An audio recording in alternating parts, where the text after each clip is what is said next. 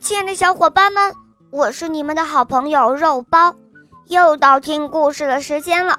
今天这个故事是来自成都的刘一妙小朋友点播的，下面我们一起来听听他的声音吧。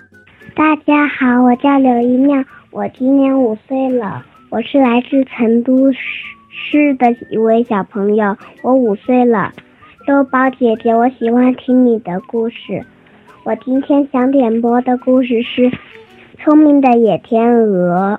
我喜欢小肉包系列童话《萌猫森林记》。好的，小宝贝，那就由我来为你讲这个故事哦。下面请收听《聪明的天鹅》，播讲肉包来了。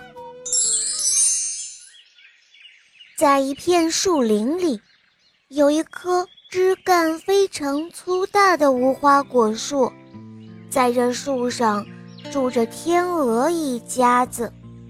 在这棵树底下，长出了一棵非常非常粗的藤蔓。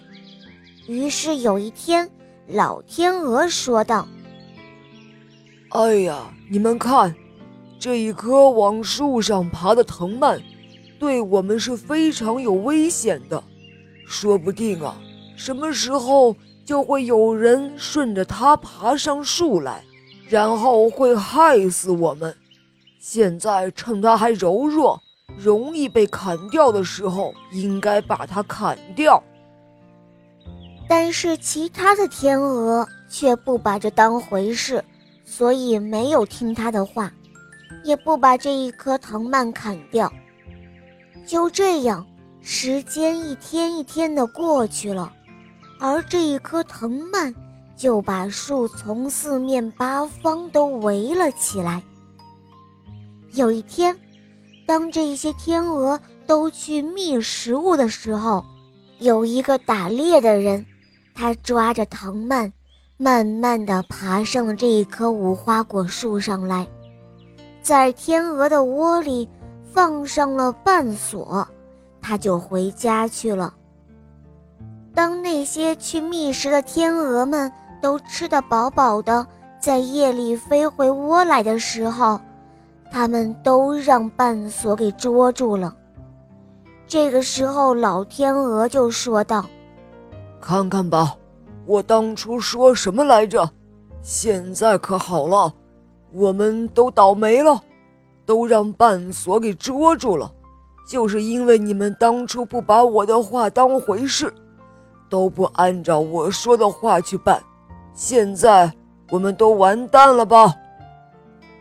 这时，其中一个天鹅对老天鹅说：“哦，我尊敬的先生啊，现在既然到了这个地步，我们该怎么办呢？埋怨也没有用啊。”老天鹅回答说。现在嘛，我倒是还有一个办法，你们如果听我的话，就照着去做。等那个打猎的人一来，你们就装死。我们为什么要装死啊？因为我们装死就会让猎人毫无防范的把那绊锁给我们解开，然后将我们掷在地上。当他往下爬的时候。我们就在同一个时间一起飞起来。听了老天鹅的话之后，其他的天鹅都点点头，表示明白了。第二天一大早，天刚蒙蒙亮，猎人就来收猎物了。他看到这些天鹅都像死了一样，他心里真的丝毫没有任何怀疑。就把那些天鹅从绊索上都解了下来，然后一只只的丢在地上。当猎人准备顺着藤蔓爬下树的时候，这时天鹅们就照着老天鹅出的主意，在同一时间，它们一起飞了起来，然后飞走了。天鹅们第一次不听老天鹅的忠告，险些送掉了性命。天鹅们第二次听从了老天鹅的忠告，奇迹般的重获新生。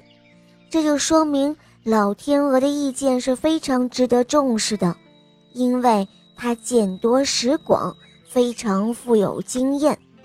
其实，在我们的生活里，也是常常遇到类似的问题。我们不是也常常听到长辈还有老师的谆谆教诲吗？每逢此时，你又是怎样做的呢？你是从心里珍重他们的忠告了吗？好啦，小朋友们，今天的故事肉包就讲到这儿了。赶快关注肉包来了，收听更多好听的专辑吧。好啦，留一妙，小宝贝，我们一起跟小朋友们说再见吧，好吗？小朋友们晚安，肉包姐姐晚安。好的，小宝贝，我们明天再见了，么么哒。